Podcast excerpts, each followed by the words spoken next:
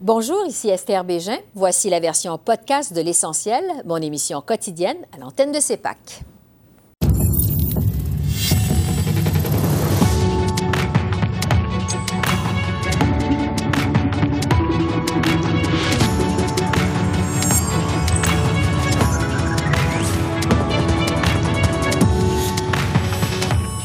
Soir, le Bloc québécois revient à la charge en demandant des excuses officielles à Ottawa 50 ans après la crise d'octobre.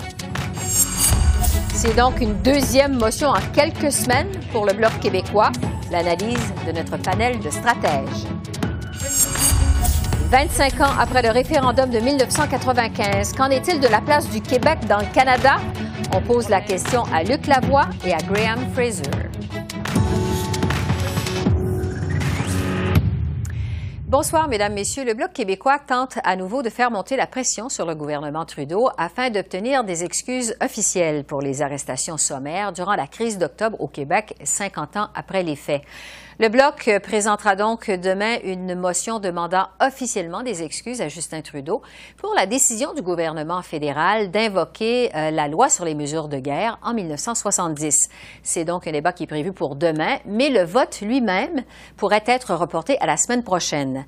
Entre-temps, voici un échange entre le chef du Bloc québécois, Yves-François Blanchette, et le premier ministre Justin Trudeau cet après-midi aux communes. Lors de la crise autochtone, le premier ministre a clairement établi qu'on n'envoie pas l'armée contre sa propre population. Or, en 1970, le Canada a imposé la loi sur les mesures de guerre contre les civils au Québec. 497 arrestations sans mandat, sans motif, sans procès, sans explication, coupés de leur famille et ultérieurement sans compensation. Est-ce que le principe qu'il a exprimé aurait dû être appliqué par le premier ministre Trudeau au Québec? En 1970. Très honorable Premier ministre. Monsieur le Président, en octobre 1970, le vice-premier ministre du Québec jouait à la balle un samedi en début de soirée avec son neveu euh, devant sa maison à Saint-Hubert, euh, pardon, à Saint-Lambert. Il a été enlevé et assassiné par une cellule terroriste, Monsieur le Président. C'est ça les événements euh, de, de, la crise d'octobre dont nous devons nous souvenir. Oui, il y a toujours, il va toujours avoir des débats politiques autour de ce qui s'est passé. Mais souvenons-nous du fait qu'un politicien québécois a été enlevé et assassiné euh, dans un contexte affreux et nous nous devons de se souvenir de cette, sa famille et de son service. L'honorable député de Belleuil-Chambly. Je pose une question sur un sujet et il répond sur un autre comme prévu. Ottawa a parrainé des rafles dignes des pays de l'Est de l'ère communiste soumis des innocents à des interrogatoires violents, procédé à des dizaines de milliers d'interpellations. Le premier ministre, celui qui est ici, nie-t-il que la GRC avait expressément recommandé au gouvernement de ne pas procéder, que ce n'était pas justifié? Oh. Le très honorable Premier ministre. Monsieur le Président, euh, suite euh, aux événements, ou pendant les événements d'octobre 1970, le premier ministre du Québec et le chef de l'opposition, René Lévesque, euh, étaient d'accord de demander à Ottawa d'envoyer des forces pour assurer l'ordre au Québec. Le maire de Montréal a demandé au fédéral d'envoyer des forces armées qui seraient sous la gouverne du Québec pour assurer la sécurité dans un moment de crise démocratique, de crise de la nation québécoise. Et nous l'avons fait. Nous avons toujours voulu être là pour aider les provinces et nous le ferons toujours. Et cette motion euh, du Bloc québécois, ce sera justement notre premier sujet euh, de notre panel de stratèges que je vous présente à l'instant. Pour les libéraux, Sheila Copps, ancienne vice-première ministre du Canada. Pour les conservateurs, Marc-André Leclerc, qui est ex-chef de cabinet d'Andrew Scheer. Et pour le Bloc québécois, Richard Nadeau, un ancien député euh, du Bloc. Alors, bonjour à vous trois. Bonjour. Je vais commencer avec Richard euh, parce que on commence avec la motion du bloc euh, qui revient à la charge finalement avec ses demandes d'excuses 50 ans après la crise d'octobre. Euh, il y a déjà une motion qui avait été déposée à cet effet-là au début du mois d'octobre. L'opposition parle d'une motion qui est purement partisane. Richard, pourquoi le bloc revient à la charge avec une deuxième motion comme ça et maintenant? Ben écoutez, ça s'est passé le 16 octobre 1970, donc on, ça fait 50 ans. Euh, il faut comprendre que le Québec a été en état de choc à l'époque. Cependant, on a pris une pelle mécanique pour essayer d'écraser ce qui n'était pas une révolution en, en marche. Donc, ce que le Bloc demande, c'est que le Canada s'excuse, comme il s'est excusé auprès des Juifs allemands euh, qui ont voulu rentrer au Canada en 1939, puis on les avait refusés. M. Trudeau a fait ça, Justin, euh, comme il s'est excusé auprès des, homosexuels de la discrimination qu'ils avaient subie. Euh, il a fait la même chose avec les, les pensionnats autochtones de Terre-Neuve en 1917, en, en 2017. C'est ça, c'est Justin qui a fait ça. M. Mulroney, souvenons-nous, par rapport aux Japono-Canadiens, durant la Deuxième Guerre mondiale qui avait été interné de façon injuste. Donc, il y a eu des excuses. Ici, c'est auprès du peuple québécois dans l'ensemble et pour l'ensemble des droits démocratiques. Parce qu'on a arrêté de façon arbitraire, on a incarcéré sans euh, accusation, on a intimidé des gens. 497 euh, personnes qui n'étaient absolument pas des criminels. Euh, on leur a enlevé euh, le droit. Mais pourquoi, Richard, revenir à la charge maintenant là-dessus? Parce qu'il y avait déjà eu une intervention du Bloc au début du mois d'octobre. Pourquoi revenir à la ben, charge il faut souligner le point que c'est une question démocratique. C'est dans un État de droit que nous sommes. Et le Canada est un, pays qui, a, des droits, qui, qui fait la promotion des droits démocratiques. Donc, il y a eu un dérapage en 1970 et on demande qu'il s'excuse à cet égard. Qu'on le fasse aujourd'hui, qu'on le fait hier et qu'on revienne à la charge plus tard si c'est pas fait aujourd'hui, c'est compréhensible parce que c'est une question de principe démocratique pour quiconque a des principes démocratiques en société. Et c'est le cas au Québec, c'est le cas au Canada. Et on veut mettre en lumière qu'effectivement, ce dérapage-là nécessite des excuses et aussi pour un rappel à l'histoire pour que ça ne se reproduise pas. Marc-André, la réaction des conservateurs est venue assez rapidement, merci. Elle est venue par la bouche de euh, Gérard Deltel. Bon, c'est très clair, pas question pour les conservateurs de voter pour cette motion du Bloc qui doit être débattue la semaine prochaine. Qu'est-ce que vous pensez de la réaction des conservateurs? Qu'est-ce qu'on doit en penser? Ben, je pense que c'est une, réaction qui est compréhensive. Euh, moi, j'étais très déçu de la motion de voir que M. Euh, Laporte n'était pas dans la motion. Et ça, c'est très, euh, c'est très inquiétant de voir le, genre de motion qui est déposée par le Bloc. Donc, c'est un peu décevant de voir la, nature euh, de cette euh, motion-là. Oui. Et justement, M. Trudeau, c'est ce qu'il a répondu cet après-midi à Yves-François Blanchet aux communes. Il faut d'abord et avant tout se souvenir du décès de Pierre Laporte relativement à cette crise d'octobre. Sheila, donc, M. Trudeau, jusqu'à maintenant, il faut le dire, s'est montré pas vraiment intéressé à présenter des excuses officielles euh, au nom du gouvernement canadien. On l'a vu encore cet après-midi. Euh, qu'est-ce que euh, vous pensez de cette réaction du premier ministre Trudeau? Je pense que ce qui est un peu ridicule, Richard parle de la démocratie. C'est le maire de Montréal et le gouvernement du Québec qui a demandé au gouvernement du Canada de réagir dans le temps. Alors pourquoi eux, ils ne doivent pas s'excuser? Et d'autant plus que vous avez peut-être vu dans le Global Mail cette semaine un film qui est fait par le fils de Paul euh, Rose en disant que c'était un très gentilhomme et tout ça, très gentilhomme, sauf qu'il a été euh, impliqué dans un meurtre. Et dans le temps, il y avait huit, euh, personnes qui ont été endommagées. Il y avait une explosion à la Bourse de Montréal. Il y avait des gens, un, ministre et aussi un diplomate qui ont été kidnappés. C'est pas des pas des choses qui ont été créées par le gouvernement du Canada, c'est le FLQ qui a fait ça. Et puis les péquistes et les bloquistes essaient de d'assainir l'histoire de la FLQ, qui est absolument, euh, qui n'a jamais fait ses excuses auprès de la famille de Pierre Laporte, qui, est morte aux mains de, ces gens-là. Oui. Euh, Richard, justement là-dessus, pour conclure sur la motion du bloc, euh, sur le fait que la motion dans le libellé ne parle pas, n'honore pas en fait la mémoire de Pierre Laporte, qu'est-ce que vous en pensez? Est-ce que c'est un manque du bloc québécois? Est-ce que le bloc québécois aurait dû inclure ça dans sa motion? Ben, écoutez, la, question ici, c'est la question des arrestations. Il aurait fallu mettre aussi le nom des 497 personnes qui ont été arrêtées de façon injustifiée euh, par les, services de police, autant la GRC que la police de Montréal, qui avaient reçu euh, l'ordre d'agir ainsi sans aucune, euh, sans expliquer en quoi que ce soit le pourquoi on incarcérait des gens pour plusieurs jours. Donc, ici, l'aspect qui est important, c'est la loi des mesures de guerre. Nous déplorons la mort de M. Laporte. nous déplorons les gestes qui ont été faits par le FLQ, mais ici, il ne faut pas mélanger PQ, Bloc et euh, le, FLQ. C'est des choses complètement différentes. René Lévesque, d'ailleurs, avait euh, dénoncé cette façon d'agir du FLQ. Maintenant, c'est la question de l'ABS corpus qui était mis en lumière. Marc-André, vous vouliez ajouter quelque chose?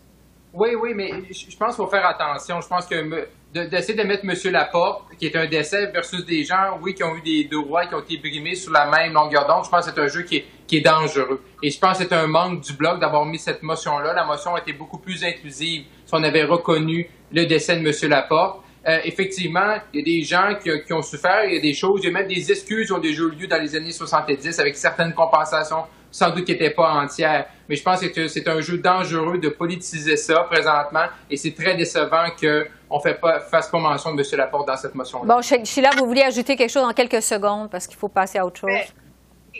Richard lui-même a dit c'est la police de Montréal qui a fait des arrestations. Alors pourquoi n'inclut pas le gouvernement du Québec et la ville de Montréal dans les excuses? C'est purement politique. Bon. Euh, sur la gestion de la pandémie maintenant de COVID-19, euh, Vraiment, les Canadiens, on le sent, sont de plus en plus fatigués de la COVID-19. Euh, on a franchi cette semaine le cap des 10 000 morts. Euh, l'hiver s'installe. Euh, le premier ministre Trudeau a lancé, je pense qu'on peut dire un cri du cœur cette semaine, c'était hier, a dit, bon, c'est plate, l'hiver va être long, mais il faut continuer à suivre les consignes. Sheila, je vais rester avec vous. Qu'est-ce que vous pensez de la, la gestion de la pandémie par le gouvernement Trudeau jusqu'à maintenant, cet appel, ce cri du cœur de M. Trudeau aux Canadiens? Mais je pense que il y a une chose, c'est sûr que les, les, les, médecins, etc., doivent avoir un mot à dire là-dedans, mais je trouve aussi les médecins ont trop de mots à dire. Si on voit par exemple la situation pour les restaurateurs du Canada, il faut que ça soit inclus aussi. Et c'est pourquoi les politiciens euh, doivent un peu prendre en main l'idée que euh, de faire euh, blocus à toute une province, ça ne règle pas l'affaire. Et le problème, c'est qu'on ne connaît pas de la façon euh, que ce euh, virus fait la transmission. Mais les gouvernements aussi ont euh, fait des erreurs. Mais ce qui est drôle aussi, les trois gouvernements qui sont allés en élection durant la pandémie ont fait majorité. Oui, on l'a vu avec la Colombie-Britannique. Mais moi, je trouve que il doit y avoir une balance auprès de l'économie aussi. Marc-André, les conservateurs ont obtenu cette semaine une enquête pour passer au peigne fin, finalement, la gestion de la pandémie par le gouvernement Trudeau en ouvrant tous les contrats euh, jusqu'à maintenant. Euh, les autorités de la santé publique disent que sont déjà assez débordées comme ça avec la pandémie, euh, que cette enquête constitue en fait une distraction. Est-ce que cette enquête qui est demandée par les conservateurs, elle est contre-productive en pleine pandémie? Non, non, je pense pas. Je pense que, je pense que les, gens qui nous regardent ce soir euh, vont être d'accord avec nous qu'en en temps de pandémie, on veut quand même de la transparence, on veut des informations et trop souvent, et peu importe le pays de gouvernement, on voit pas toujours le rationnel, les informations, les chiffres derrière les énoncés, derrière les mesures, les mesures qu'on annonce. Quand je vois M. Trudeau hier nous dire d'oublier Noël, euh, je pense que les paliers de gouvernement, et là on verra si Noël est de juridiction fédérale ou provinciale, mais euh, je pense que les gouvernements vont devoir un peu donner de, du laisse euh, aux gens, aux Canadiens, euh, peut-être de permettre pendant 48 heures à Noël euh, certains rassemblements, plus que deux, trois personnes ou plus que notre bulle familiale, pour permettre aux gens d'avoir un certain euh, moment euh, pour se, se, rencontrer, célébrer et après ça de chacun retourner dans sa bulle euh, initiale. Et je trouve que ce qui manque beaucoup dans nos politiciens présentement, c'est un peu d'espoir. On voit beaucoup des. Je suis tanné de voir des points de presse de politiciens assis debout. Moi, j'aimerais ça qu'on montre, OK, on va, on va combattre ça ensemble, le virus. Puis il faut de l'espoir. Puis travaillons fort présentement, octobre, novembre, début décembre, pour se permettre d'avoir un petit peu moment en famille. Euh, à Noël. Donc, je pense que c'est ça que j'aimerais voir de nos politiciens présentement. Richard, justement, puisque Marc-André évoque Noël, on sait que c'est un peu une pomme de discorde entre le premier ministre Trudeau et le premier ministre Legault, qui, lui, espère voir des rassemblements, des petits rassemblements euh, pour le temps des fêtes, alors que M. Trudeau dit qu'il n'y aura pas de rassemblement euh, dans plusieurs régions du Canada. Est-ce que Noël, c'est de compétence fédérale ou provinciale? Qui doit décider là-dessus? Ah, on va laisser ça à la naissance du petit Jésus, mais il en demeure pas moins que nous sommes en période de pandémie. Euh, euh, c'est pas une période normale. Euh, il faut enlever nos lunettes roses. Il faut combattre la pandémie. On est en attente d'un médicament, d'un vaccin pour enrayer cette pandémie. Euh, ceci dit, c'est une réalité qui est une crise sanitaire. Ce sont les provinces qui, ça, c'est de compétence provinciale, toute la question de la santé. On le sait, les hôpitaux, les services de vaccins, le, dépistage, etc. Euh, il faut être tous les élus euh, du, du Québec et du Canada, il faut être des chiens guides là-dedans pas juste des chiens de garde pour euh, voir qu'est-ce que l'autre fait bien, fait pas bien. Il faut être chien guide dans la mesure où il faut aider à combattre cette pandémie-là dans la réalité des choses. Et effectivement, moi, je des, des scientifiques, des médecins qui nous guident à travers ce qui se passe réellement face à la, euh, à la maladie ou du moins à, à cette pandémie. Ceci dit, ce que le gouvernement fédéral pourrait faire en parlant de chien guide, c'est certainement des fameux transferts en santé vers les provinces pour aider à combattre davantage, euh, pour trouver des, moyens euh, là où nos euh, personnes atteintes se retrouvent, dans les hôpitaux mhm. ou dans les milieux de dépistage. Et ça, il faut que la, pas que Ottawa dise aux provinces quoi faire, mais d'envoyer aux provinces qui, eux, ont l'expertise pour davantage avoir tous les outils puis avoir un personnel encore plus grand avec des, des compensations monétaires pour faire en sorte que l'on puisse combattre et en attendant de résorber la pandémie le plus possible jusqu'à temps qu'on puisse avoir le fameux vaccin. Les transferts en santé qui sont constamment euh, demandés par le Bloc québécois à la période des questions aux communes. Alors, euh, Richard, Marc-André et Sheila, merci beaucoup. Merci. Merci, au revoir. Au revoir. Merci, bien. Au revoir. Cela fera 25 ans vendredi. Euh, le Québec vivait un des scrutins les plus déchirants de son histoire moderne. C'était donc le 30 octobre 1995, à l'occasion du deuxième référendum sur la souveraineté. Le Québec qui passait en fait à un cheveu de la séparation du reste du Canada, alors que les résultats furent extrêmement serrés. Au final, 51 des Québécois ont voté pour le non, 49% pour le oui. Alors, que reste-t-il de cette volonté de souveraineté 25 ans plus tard? Euh, qu'en est-il de la place du Québec dans le Canada? Pour en discuter, euh, nous avons réuni deux fins observateurs de la scène politique fédérale et provinciale. Luc Lavoie, qui fut journaliste chevronné avant d'œuvrer en politique et aujourd'hui chroniqueur chez Cogeco, et Graham Fraser, qui fut aussi un brillant journaliste avant d'œuvrer euh, au commissariat aux langues officielles, aujourd'hui à l'Université McGill. Alors, bonjour à vous deux. Merci d'être avec nous. Euh, je vous demanderai d'abord à chacun d'entre vous, puisqu'on est dans les souvenirs, où étiez-vous et que faisiez-vous le 30 octobre 1995? Luc, je commence par vous. J'étais tout simplement dans ma maison hein, que j'habitais à l'époque dans la région de l'Outaouais. J'étais à Elmer et je regardais la soirée des élections. C'était ça, pas plus. Graham, vos souvenirs de cette journée du 30 octobre 1995? Moi, j'étais euh, à Montréal, j'étais journaliste pour The Globe and Mail, en poste à Washington, mais de retour euh, au Québec pour le référendum. Euh, j'avais persuadé euh, des gens du Globe and Mail que la seule chose euh, qui intéressait des gens de Washington en ce qui me concernait, c'était ce qui se produisait euh, au Québec. Mm-hmm. Donc, j'ai passé la soirée dans l'organisation de, l'équipe du Mm-hmm. Ah, ça fait donc 25 ans ce référendum. Évidemment, la souveraineté euh, n'est plus au goût du jour. Je pense qu'on peut dire ça au Québec, mais ça ne veut pas dire quand même que la place du Québec dans le Canada est un dossier qui est réglé pour autant. Luc, euh, on sait que le Québec n'a toujours pas signé la Constitution canadienne. Est-ce que c'est un dossier qui, pour vous, est réglé malgré tout? Écoute, ça dépend du point de vue où on se place. J'imagine quand tu es euh, un indépendantiste, euh, tu trouves que non. Mais moi, personnellement, je vois pas pourquoi on ramènerait ce débat-là. Euh, et cette histoire du Québec qui n'a pas signé la Constitution de 82, moi, j'ai toujours eu pas mal de réserves là-dessus, à part, c'est-à-dire que, oublions pas que, quand Trudeau a fait passer ça à Pierre Elliott, il y avait 73 des Québec sur 75 qui ont voté en faveur. Alors, tu sais, il n'y a pas la signature du Québec. Ça, je trouve que c'est tout le temps la même soupe qu'on nous ramène tout le temps, tout ça. Une sorte de on est humilié, je ne sais pas exactement quoi. Oui. Graham, de votre côté, est-ce que vous pensez que c'est un dossier qui est réglé aujourd'hui, 25 euh, ans plus tard? Moi, je, me rappelle toujours ce que feu Marcel Côté m'avait dit un jour, qui était euh, à l'époque, euh, à un moment donné, conseiller euh, Brian Mulroney, qui a dit qu'il y a 25% des Québécois qui veulent que le Québec reste dans le Canada, coûte que coûte, 25% qui veulent que le Québec soit une partie du Canada à condition euh, que le Québec soit traité comme un, partenaire senior, 25% qui veulent que le Québec soit indépendant à condition euh, que ça coûte rien, et 25% qui veulent que le Québec soit indépendant quoi qu'il arrive, euh, coûte que coûte. Donc, je pense que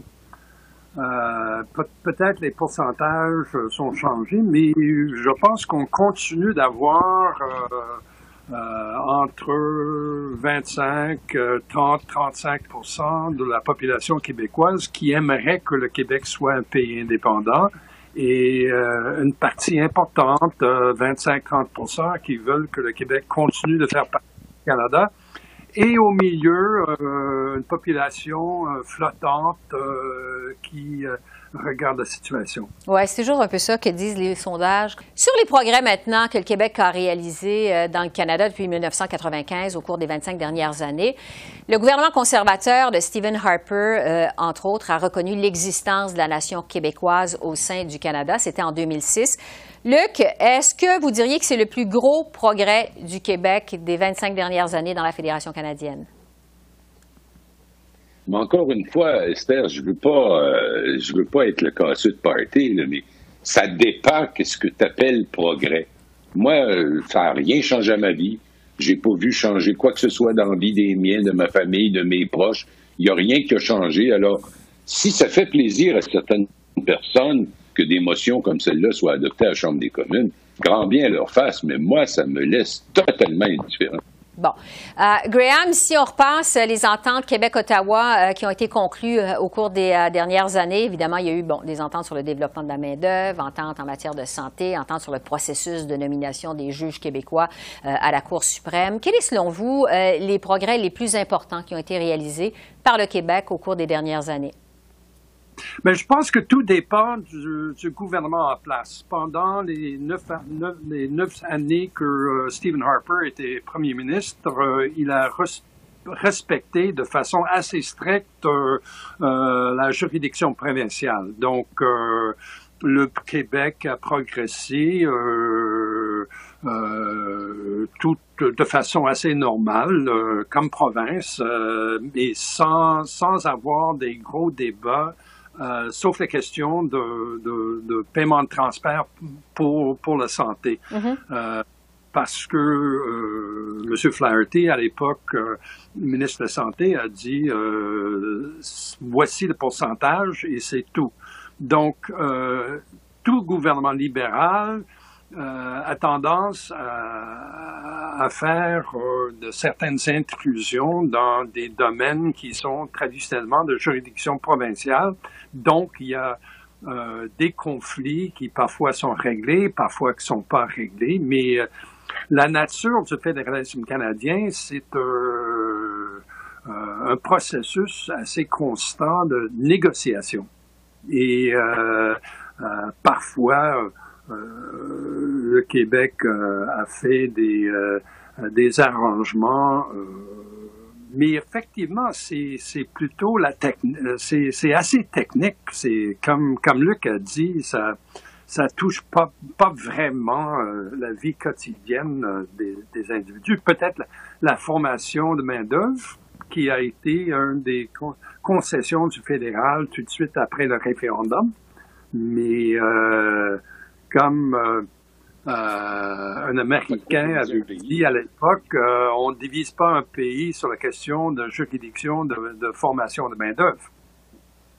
Luc? Esther, si je peux me permettre. Allez-y. Il y a eu des sondages, pardon, la semaine dernière, et qui montrent quoi? Que ce, ce langage qu'on est en train de tenir, nous, de notre génération, Brian et moi, toi, tu es beaucoup trop jeune, mais ce langage de est-ce y a eu un gain, puis l'autre ceci, puis la main d'œuvre, puis tout ça, ça n'a aucune prise sur la jeunesse. Aucune. Les 18-35 ans, ils savent même pas de quoi il s'agit. Alors, puis quand tu passes de 35 à 55, c'est encore majoritairement fédéraliste. Alors, il y, a un, côté ringard dans ça, il y a un côté répétitif, il y a un côté profondément ennuyant parce que quand ça fait 30 puis 35 ans, Graham peut en témoigner. Qu'est-ce que le gouvernement fédéral, Graham, pourrait faire pour régulariser la situation du Québec dans le Canada? Parce que je le disais au début, euh, le Québec n'a toujours pas adhéré à la Constitution canadienne. Quel pourrait être le geste du gouvernement fédéral? Moi, je pense que euh, la ceci distincte que le Québec avait demandé dans l'accord du lac Meach, euh, ça a été euh, réussi par la non-signature de la Constitution. Je pense que la Cour suprême implicitement reconnaît les, les, besoins importants du Québec à protéger la langue française. et c'est il y a une série de décisions de la Cour où, d'une certaine façon, l'élément distinctif de la société québécoise, c'est que le Québec n'a pas signé la Constitution. Donc, euh, ça reste à voir si euh, euh, le Québec gagnerait avec une telle signature. Euh, je pense que, comme Luc a dit, ça, ça n'intéresse euh, aucunement les jeunes. C'est pas un dossier qu'on va rouvrir. Comme M. Couillard a essayé gentiment d'ouvrir euh, euh, la conversation. Euh, le premier ministre Trudeau a été assez, assez définitif à cet égard. Donc, je, je vois mal ce qui le Québec gagnerait. La, la, charte des droits applique au Québec, s'applique au Québec. c'est le Québec ne perd rien en ne pas signant le, le, la Constitution. Ouais. Je pense gagne, que le Québec gagnerait en signant la Constitution. Donc, d'une certaine façon, sa spécificité actuelle, c'est de ne pas signer la Constitution. Graham Fraser, Luc Lavoie, euh, merci d'avoir partagé vos réflexions avec nous malgré les problèmes techniques, les difficultés à s'entendre. Merci beaucoup, c'est très apprécié. Je vous en prie. Au revoir. On va du côté de Québec. Le temps de vous dire que les propriétaires de quelques 200 gyms qui avaient annoncé lundi leur intention de rouvrir leur établissement malgré euh, l'extension des mesures sanitaires liées à la COVID euh, font finalement marche arrière. Ils invitent plutôt leurs clients à manifester devant leurs installations et ils assurent maintenant que cette contestation sera menée en conformité avec les règles sanitaires en vigueur. Je suis très satisfaite, oui, de voir qu'ils ont changé d'idée. Euh, je salue ce changement de cap parce que je viens d'en parler, là, la désobéissance et tout ça, c'est pas une bonne idée. Et, euh, et eux ont, ont, pris leur sens des responsabilités, je considère, là, donc, euh, et donc je les en remercie. Mais euh, on sera prêt si euh, s'il y a lieu, on sera prêt à agir si on devait en venir à des mesures répressives dans le cas où il y aurait euh, une, euh, une contravention aux règles qui sont en place. Heureusement, ce sera fort probablement pas le cas puisque euh, la coalition ou le regroupement en question a changé d'idée. Alors voilà, c'est comme ça qu'on a vu l'essentiel de l'actualité de ce mercredi 28 octobre sur la colline parlementaire à Ottawa. Esther Bégin qui vous remercie d'être à l'antenne de CEPAC, la chaîne d'affaires publiques par câble. Je vous souhaite une excellente fin de soirée et à demain. Au revoir.